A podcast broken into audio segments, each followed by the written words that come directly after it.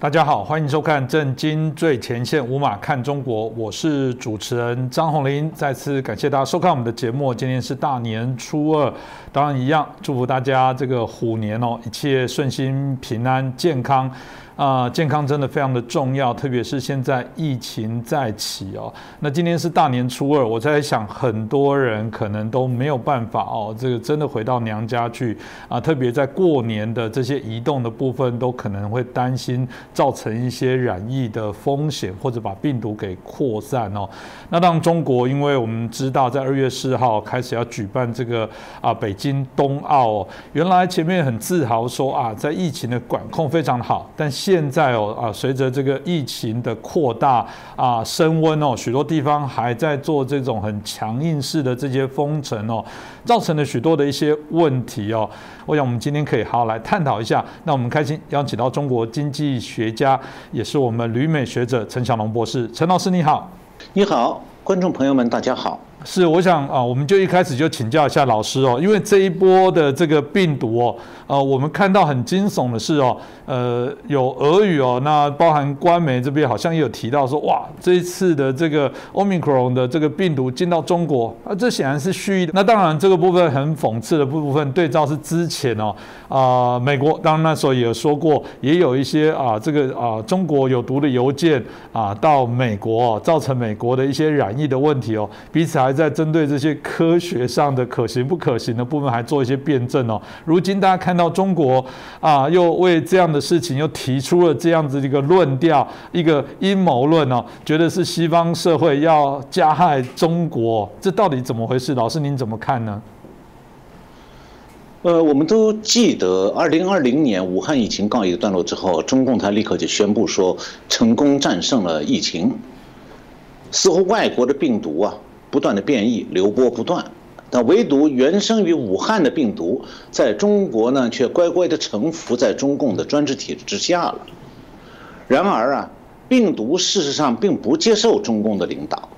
它一而再、再而三在中国各地冒出来，不断打着中共的脸。那为了维持成功战胜疫情的这个神话呢，中共就造就了一种把新冠病毒还有它的变种归咎于国外输入的模式。那每个地方只要一出现感染者，马上就找出一个所谓的国外来人，说这次的国内感染是因为某国外来的人身上有病毒传染给国内的人了。那么另外一个类似的说法是呢，呃，把国内出现疫情归咎于国外进口的食物或者邮件。那总之就是共产党的领导永远英明，一切都是外国病毒在中国作怪。那其实啊，二零二零年六月的时候，北京爆发疫情。当局就已经把疫情的传染源说成是进口的三文鱼。那当当时中共当局声称说，在北京一个叫新发地市场，在那里在切割进口三文鱼的案板上检测到病毒了，因此全市的超商必须下架进口三文鱼。还说呢，这个传染源来自于欧洲。那么当时国外也出现了一种说法，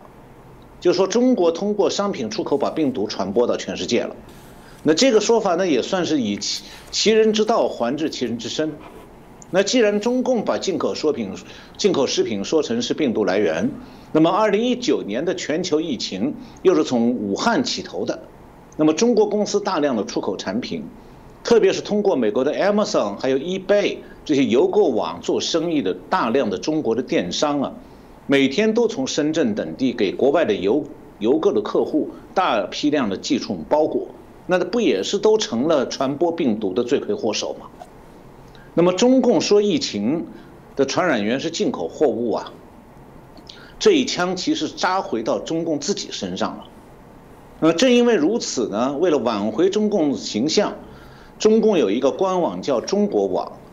在二零二零年三月二十一号刊登过一篇文章，标题说是中国出口商品产品上有新冠病毒吗？这种说法。缺乏科学常识，但是啊，这种解释还是炸到了中共自己因为出口货物上病毒很难存活，这中共的解释，那进口商品或者邮件上病毒就能存活了？这是一个病毒进口谎言的一个显而易见的漏洞。那不管中共前年的自我辩护怎么样的自相矛盾，言犹在耳，由于这最近这一波疫情爆发和传播的既快又广，中共病急乱投医，又再度捡起了病毒进口这个谎言。然后，中国的国家邮政局安全监督管理司一月十六号发出一个通知，要求切实筑牢国际邮件快件疫情防控屏障，严防境外疫情通过寄递渠道输入。那么这样就给这个各地的政府，因为找不到本地的病毒源头啊，在头痛。那么这个通知呢，一下子给了一个机会，所以好几个城市政府啊，心领神会，第二天就不约而同的发现了境外邮件传入病毒。一月十七号，北京市防疫新闻发布会上，北京市的疾病预防控制中心的副主任庞星火就说，不排除。经境外物品而感染病毒的可能，因为最近北京的确有病例曾收发过国际邮件，那么这个邮件检验出阳性了，所以建议北京市民尽量减少购买境外商品。而北京市邮局的副局长廖林竹还在这次发布会上要求北京市邮政管理部门要重点防控国际国内的进京邮件快递。做到科学防控，而同一天，深圳市卫健委也在新闻发布会上说，有一名病例的患者接触并且分拆了来自北美的快递，因此感染了。然后，深圳市卫健委的巡视员林汉成说，不排除本起疫情是由暴露于境外输入的新冠病毒污染物品引起感染的可能性。然后，也是同一天。在珠海市卫生官员就说，这个是疫情早期发病的个案，是从事某个企业的客服工作，经常接触境外入境物品，研判本次疫情不排除有暴露于污染物境物品导致。那么这种由北京、深圳、珠海的同一天不约而同的说法，暴露出来啊，这种说法的来源和上层的受益有关。但是呢，中共的愚蠢也就因此又一次暴露出来了。那如果外国邮局是病毒来源，为什么这个病毒只进口中国内地呀？这个香港大学有一位生物医学教授叫金东彦，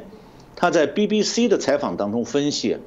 他说香港接收的国际邮件比中国多数城市加起来都多，但目前并没有发生通过邮件感染的病案例。因此呢，是不需要对国际邮件过分担心的。所以我分析啊，中国这个国家邮政局关于它这个旧谣新言，它是建立在下面这样一个假定之上的，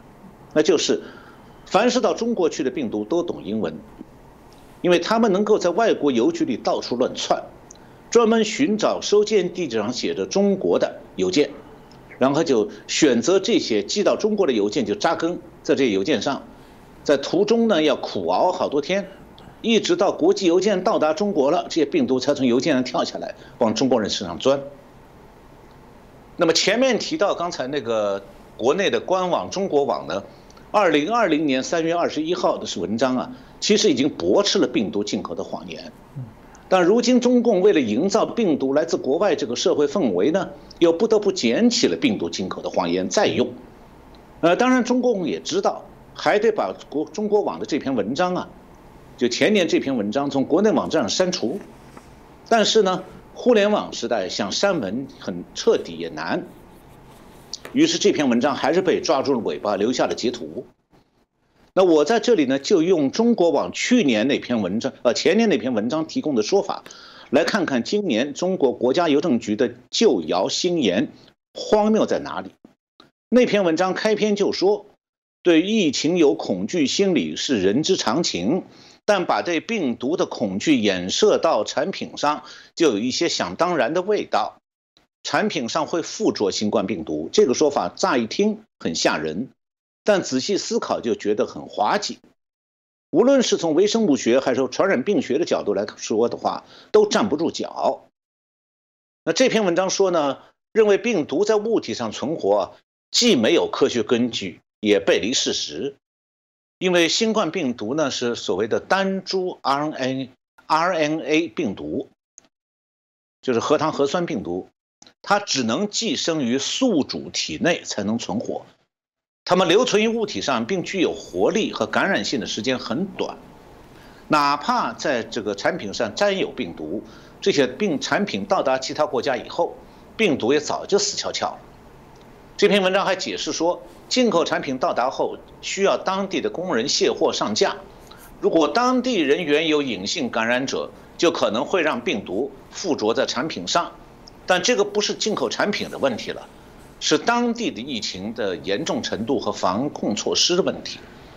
那么，所有国家的产品到达进口国以后，都有机会让产品沾上病毒，从而成为传染源。上面我讲的这一段，全都是中共前年文章批驳病毒进口的。那这些话说得很明白，把当中的逻辑啊，如从产品移用到邮件上，意思就是。如果国际邮件上被检测出病毒，应该不是邮件原发地带来的，因为病毒活不了多久。更大可能是在邮件接收地被邮件处理人员沾染上的。那换句话说，就是国际邮件是进口的，但是上面沾染的病毒还是中国国产的。那么按照中国网的这篇批辟谣文章啊，两年前的文章。那中国这个国家邮政总局要求严防境外疫情通过寄递渠道输入，不就是中国网那篇文章讲的背离事实站不住脚吗？那当然了，中共的宣传当中背离事实站不住脚的事情是比比皆是，数不胜数。中共它不靠事实来说服民众，而是靠管控媒体、封锁网络舆论、恐吓禁言来维持它的谎言。那么，为什么国际邮件上就算带了病毒，它也不至于感染外国的收件人呢？原因在于，病毒通过物体传染有一个窗口期，它最长十分钟。《华尔街日报》一月十七号有一篇报道，它援引了伦敦的卫生和热带医学学院的新型传染病教授，叫做 Martin Hibbard，引用他的看法，这 Hibbard 教授认为啊。病毒通过表面传播的证据非常小，而且它不在那个十分钟的窗口内，而是几个小时或者几天，这似乎不太可能。那么这位专家实际上指出了一个关键，就是病毒通过物体传播的窗口期是十分钟，以后沾染在物体上的病毒会活性下降，传染能力就很弱了。是几天以后或者十几天以后才到达的国际邮件呢？它表面上存在着活力十足。的这种病毒的可能性非常小，呃，这个观点呢，其实也正是中共官媒前年三月二十一号文章表达的观点。那么一月十八号，BBC 还发表一篇报道，标题是中国北京、深圳等疑似国际邮件接触感染，专家称概率非常低。那 BBC 采访的香港大学生物医学教授金东彦表示，如果纸张上检测到的阳性结果，只属于死去的病毒，那对确认传传播源头来说，并没有实际意义。那即使纸张上存在活体病毒，也不能单凭这个证据就判断病毒是通过纸张传染的。那么，如果确诊人士已经发病，也有可能是他污染到了纸张或者物件，那通过接触表面造成感染的概率是十分之一。这种形式的传播造成的风险不是很大。那由于接触到的病毒量很低，一般只会造成轻微症状或者无症状，并且不太可能造成聚集性感染。下面更有趣，等到国际媒体揭穿了国际邮件传播病毒这个谎言以后啊，中国他又不得不改口了。一月二十二号，中国国家卫健委出面表示说，这种说法根据不足。那么这样的话，就是国家卫健委又打了国家邮政局和北京、深圳、珠海市政府一个耳光。那么在防御过程中啊，这中共这种专制政权反复一骗再骗的手法，我曾经请教了懂台语的人，学来一句话，我学一下啊，快龙阿翠。我感觉这句话还有描绘的。这个还有点像，延伸到两岸关系上，中共大概也是一个快龙阿翠。是这个老师刚刚讲的很有趣哦，这个闽南语这个乖龙阿锤，大家就谈这个就是在专门骗人的人哦，的确啦，中共就很会骗。中共多会骗呢？当然不止中共骗，这个我们讲上梁不正下梁歪哦，这个骗啊，在这一次的疫情当中。不少这个人都发国难财哦，因为我们看到这一次的这个病毒哦啊爆发之后，包括西安的封城，其实我们已经看到了许多呃让人觉得非常难过的一些事件哦。其实都有很多的观众都写信给我们求助，说怎么办？这种封城，然后没有缘由的，然后无差别式的。当然，我们都希望病毒的部分不要扩散，但我必须说有点不同。在二零二零刚开始，大家根本搞不懂这个病。病毒到底怎么回事？我觉得严加管控，用一个最高规格可以理解哦。但毕竟过了两年后，更多的研究调查报告，包含大家也说奥密克戎的病毒的传染性虽然高啊，但致死率也低。呃，按理说都应该有一些不一样的一些处理的机制哦。但我们看起来啊，这部分来说啊，包含我们谈到的西安的、河南的，有两千万人可能在这样的一个过年期间哦，都被限制行动。那刚刚可能还有更多啊黑数字哦，我们所不知道。那在这个过程当中，过去在台湾民众很熟悉，我们对于管控啊疫情的部分，都会做所谓的啊疫调。隔离，然后再来做检测哦。对台湾民众来讲，耳熟能详的一个顺序哦。但很特别是，我们发现这个不止上面在骗哦，很多的这些啊，中共的、中国的这些实验的一些啊做检测的公司，都加入了一起骗局的这些行列。这部分是不是呃可以请教老师？到底这检测机构为什么可能反而也是病毒的重要的这个所谓的推手？老师您怎么看这个议题？呃，中国这一波病毒的来源。有一个真正令人惊骇的事情，就是中国核酸检测这个行业，它的龙头企业叫做金域医学，金是金子的金，域是地狱的狱。它是被河南省许昌市公安局通报，那这个通报是刊登在中国的最高检察院的网站上，那说明啊，发出这个通报是中共高层批准的。那通报说这家公司。传播新冠病毒，那我们都懂啊，这样的做法不是简单的医德败坏啊，这种职业道德问题，它是极其严重的刑事犯罪。它说明啊，这病毒在中国不仅仅是单纯的自然传播，而且还有人为的故意为病毒传播创造机会。那么涉案的这个机构呢，不是一个小小的无名的机构。它是中国核酸检测的龙头企业，这家公司的全名叫做广州金域医学检验集团股份公司。这家公司的网站是这样介绍的：它是一家以医学检验及病理诊断业务为核心的独立医学检验中心。它在中国大陆和香港建立了三十八家中心实验室。为两万三千家以上的医疗机构提供检验服务，覆盖全中国百分之九十以上人口所在的区域。那么，这个公司的学术委员会呢？它是由中国工程院院士钟南山担任主席的。钟南山是武汉疫情发生以来，在中国知名度很高的一个中共把他这个聘为国家级专家的人。所以他的背后是这么一个人。那武许昌市公安局一月十二号的通报是这样说的：他说，金域公司郑州分部门的负责人张某违反传染病防治法的规定，实施引起病毒传播或者有传播严重危险的行为，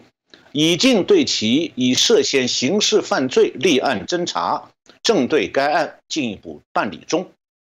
那么刚才提到这个郑州金域被刑事通报的这家公司的母公司，就是刚才我前面介绍的广州金域医学检验集团股份公司。那么下面我就把这家公司简称为金域医学。那么金域医学啊，既然涉及全国的核酸检测，那它实施引起病毒传播这样的操作，结果是相当可怕的。那么，关于金域协助病毒扩散的说法有好几种，比如是主动传播病毒、丢失样本、伪造数据、瞒报数据。那其中最令人毛骨悚然的就是，金域公司故意的把检测阳性的人报告成阴性，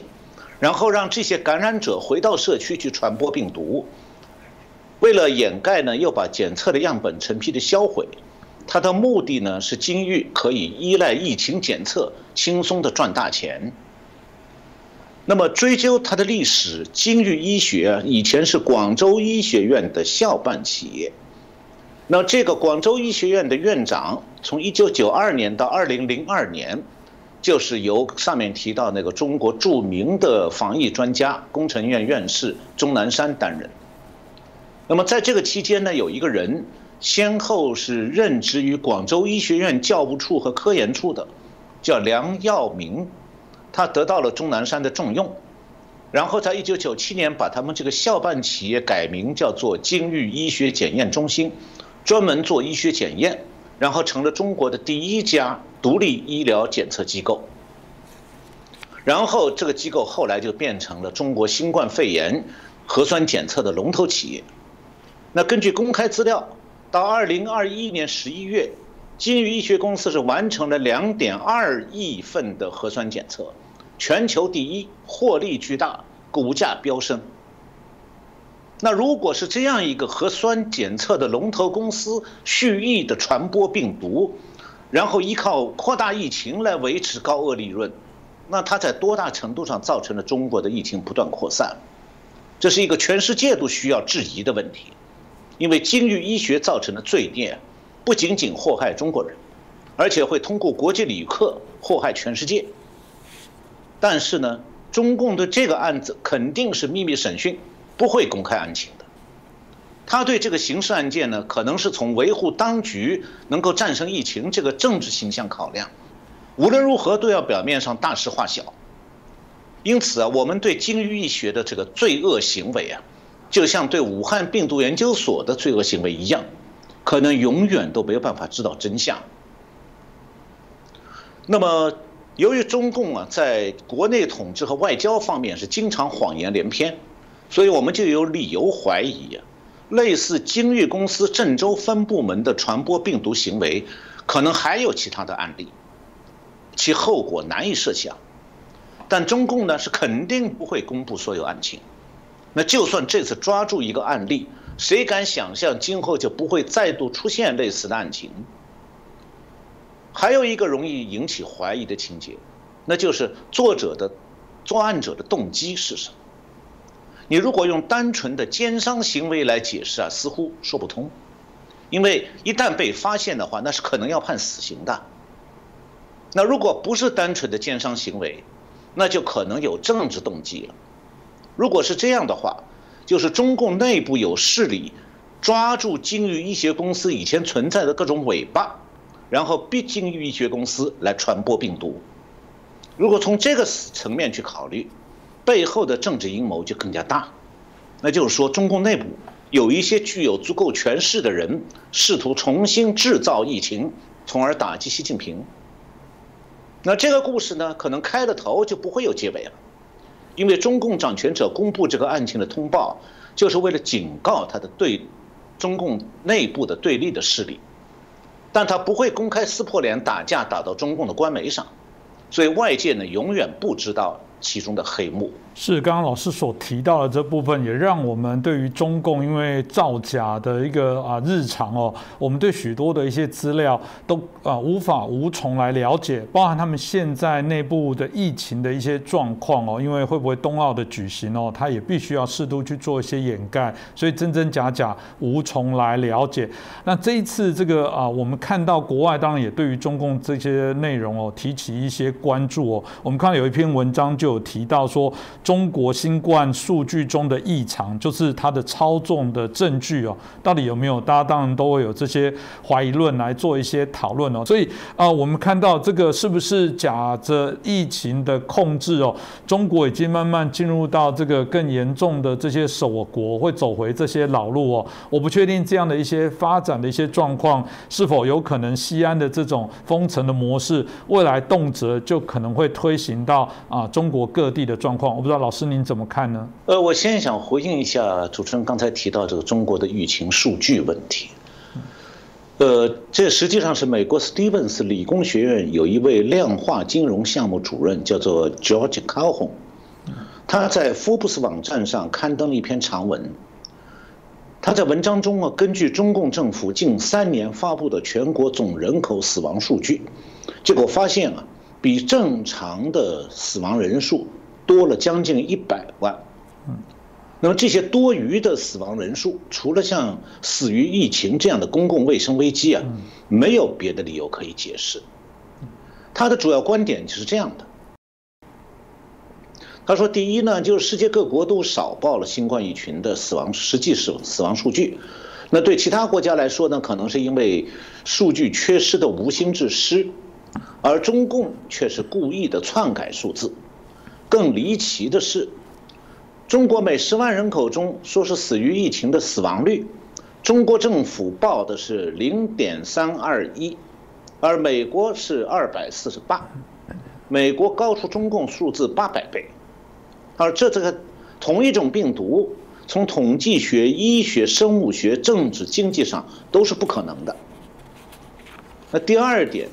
就是他说中共官方公布的这个。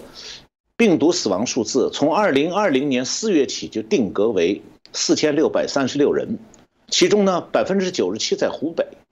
以后再也没有任何疫情死亡统计数据的报告。然后第三，他的这个观点是这样：第三点是从二零二零年四月一号到二零二二年一月八号，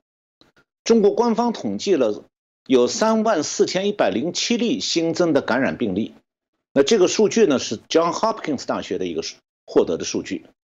然后这三万四千一百零七例，这个过去这一年的这个新增病例呢，一万两千零五零五个是在香港。然后香港报的这个一万两千个新增的病例当中，有二两百一十三例死亡，但是。中国大陆的两万两千个病例当中，没有一个人死亡。那么，如果按照二零二零年初中国百分之五点七的疫情死亡率，那中国是应该有在这个过去一年中应该有这个一千二百人，而且过去两年中啊，应该有一千二百人死死于疫情的。那么，如果按照香港的比率，这个也应该死亡人数要达到三百五十人以上，但中共说是零。第四个观点就是，感染人数在中国是被腰斩了。他说，从二零一九年十二月三十一号，武汉武汉被官方公布第一例的新冠疫情，一直到中国新年前的前两天，就是二零二零年一月二十三号，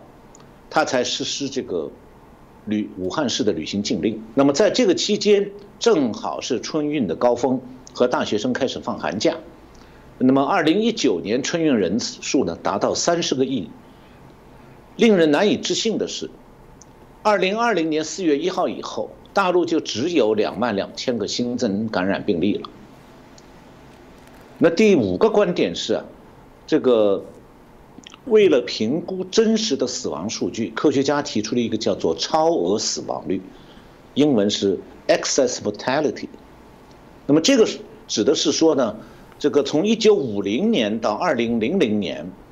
美国的死亡率与任何一年的平均数相比，只有百分之一左右的变化或者说波动。因此呢，如果死一个国家死亡率的上升，远远超过这个预期值，就变成了超额死亡率。那么，通过建立数学模型，用人工智能软件分析，那么根据超额死亡率的计算，英国的经济学家杂志估算的话，中国真正死于新冠疫情的不是中共公布的四千六百三十六个，而是大约一百七十万。也就是说，中共的累计的公布的死亡人数，实际上，而不是公布的死亡人数，就中国累计的真正的因为疫情死亡的人数，实际上可能是美国的两倍。那英国的经济学家杂志还发现说，在二零二零年一月一号到二零二零年三月二十一号期间。武汉的超额死亡人数大概是一万三千四百人，也是官方统计公布的数字的三倍多。那最后呢，这个刚才讲的那位康宏，这个写文章的人呢，他提出了个问题，就怎么样解释中国这些反常的数据现象？他说，最可能唯一的解释就是中南海下令把死亡率变成零，同时就腰斩感染人数。那么这样的话，医疗机构和地方官员就服从命令，零死亡率和低感染就在纸面上实现。那卡尔霍这位作者根据北京公布的官方数据，得出中共操纵新冠数据的两个大铁证。他说，中共是完全没办法回避、没办法解释的。铁证之一就是有丢失的死亡人数。二零二零年四月以后，中国突然就没有。新冠病毒感染死亡报告了，那尽管官方是报告有两万两千多个新增病例，但死亡率为零。那么，二零二零年四月之前，武汉的死亡率是百分之五点七，比世界上其他地区高出三倍，全世界平均的死亡率是百分之一点八。那铁证之二是，还中国还有无法解释的多余死亡人口。那么这个所谓多余死亡人口呢，就是根据中共人口报告当中的死亡率算出来的。因为新冠疫情以前啊，中国人口的死亡率变化是不大的，但了到了二零一九年疫情爆发之后，中国的死亡率就是人口学统计上叫做 crude death rate，中国的死亡率啊急剧上升。那么这个数据是根据联合国的数据算的。那么上升速度多快呢？就是疫情爆发以后，中国统人口统计上面显示的死亡这个死亡率增长速度快了六倍。所以啊，疫情发生之后，中国正常应这个正常情况下应该有的死亡人数和中共报告的实际死亡人数之间存在着九十五万人的多余死亡。那么过去三年里头。中国把这些多余的将近一百万的死亡数字呢，如何加以合理的解释？那除非是公共卫生危机导致人们的死亡加速，否则没有别的理由可以解释。那么回到主持人讲的这个中共的防疫政策，所以去年十二月以来啊，新一轮疫情又在中国出现，然后中国的卫健委疫情应对处置工作领导小组有一个专家组组长叫梁万年。他呢做了一番解释，他说，在出现疫情的情况下，中国发现本土病例时所采取的综合防控总方针呢，叫做动态清零。他说这是疫情防控的最佳选择。那么所谓的动态清零呢，不是指零感染，零感染是做不到的。清零政策的实质呢，是用广泛的强制隔离，指望实现零传播。这既是中共防疫方面的一个政治性口号，也是指挥各地必须执行的基本方针。那中共的具体做法呢，就是硬封城和软封城两种。所谓的硬封城，指的是整个城市因为发现多个被感染者，就实行交通封锁，切断公共交通，航班、火车、长途汽车都停运，自驾车不能进城，也不许出城。所以室内的人就突然被封锁在城里头，然后各自在住处，在那里等待疫情高峰过去。那么所谓的软封城呢，是指室内少数居民区发生感染案例，那么就是实行这所谓强制性社区的封闭式管理，外人呢就不能进入被封闭的这个居民小区，小区的居民要出户购买生活用品、菜蔬这些活动呢。要实行所谓的限日限人次，同时啊，如果一栋楼里面有人感染，感染了，那么整栋楼的居民，不管你是否被感染，都会被强制送到一个指定的旅馆去隔离，不许留在家里头。这就是实行一人感染，全楼住户清零。那么今年疫情再度爆发以后啊，硬封城和软封城的做法又再度在西安、天津两个超大城市启动。西安封城期间啊，有一篇这个住在西安的一位女士写了一篇文章，叫做《西安十日》，她揭露了当时西安居民处在生活困难、食物不足的状况。甚至有患者呢，因为不是疫情引起的其他疾病需要就医，或者产妇需要生小孩，也因为软封城导致医就医不便，或者是医院拒收，最后呢病情恶化而死亡，或者产妇把小孩生在马路上。但是这些情况都丝毫打动不了中共的地方政府，因为封锁居民区的这个做法源自中共高层制定的清零政策。中共推行这清零政策，充分展现出来他这个专制制度的本性。而他之所以能够清零政策来推行的话，也是因为他有专制制度的基层组织。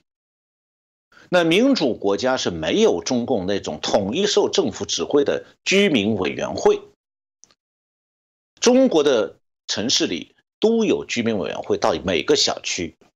居民委员会会被政府授予管控小区居民的全部权利，他有权可以剥夺居民的行动自由，可以封死小区的出行道路，可以禁止小区居民出入封锁区，也因此控制着被封锁区的这个被封锁这个区域里面居民所需要的生活物资供应。那为什么他敢这样做？是因为他还有上级领导单位，在中国叫做街道办事处。那街道办事处呢，又是区域级政府的派出机构，所以中共是通过市政府向区政府下命令，然后区政府再把命令传达到街道办事处，街道办事处呢就赋予居民委员会代表政府执行强制措施的行政权利，居民是不得不服从。那么居民之所以不得不服从居民委员会的严密管控。是因为如果小区居民不服从居委员会的命令，警察就会对这个居民采取暴力强制措施。那民主国家的警察是为民众服务的，他们只能对民众劝导，但不能够对没有违法的民众实行强制行动。而在共产党国家，政府的命令虽然不是法律，警察照样可以把政府的命令当作执法根据，对民众实施暴力手段。这就是为什么专制国家的民众似乎好像很顺从，清零政策能够轻而易举的执行到底。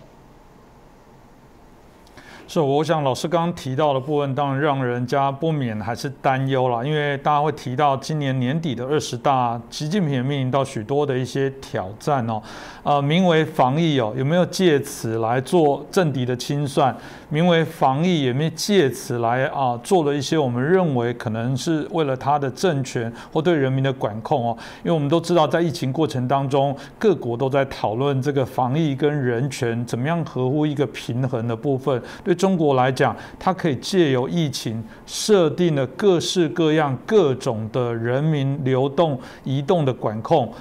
那这个也是我想啊，在中国的疫情这过程当中，我们值得来关注的一个面向的议题哦。那另外一个部分是啊，以台湾来说，这段期间台湾虽然在防疫的部分啊受到各国的肯定哦，但我们看到这个台湾还是内部有许多人哦，这个啊呃，我们有人说扯后腿了，当有人认为说本来民主国家就是如此哦，大家有不同意见，绝对没有完美这件事，所以本来就对于政府。的防疫的各种手段跟过程予以批判、予以监督，这同样也是民主国家的一些日常哦。整个来说，虽然西方社会啊多为肯定哦，但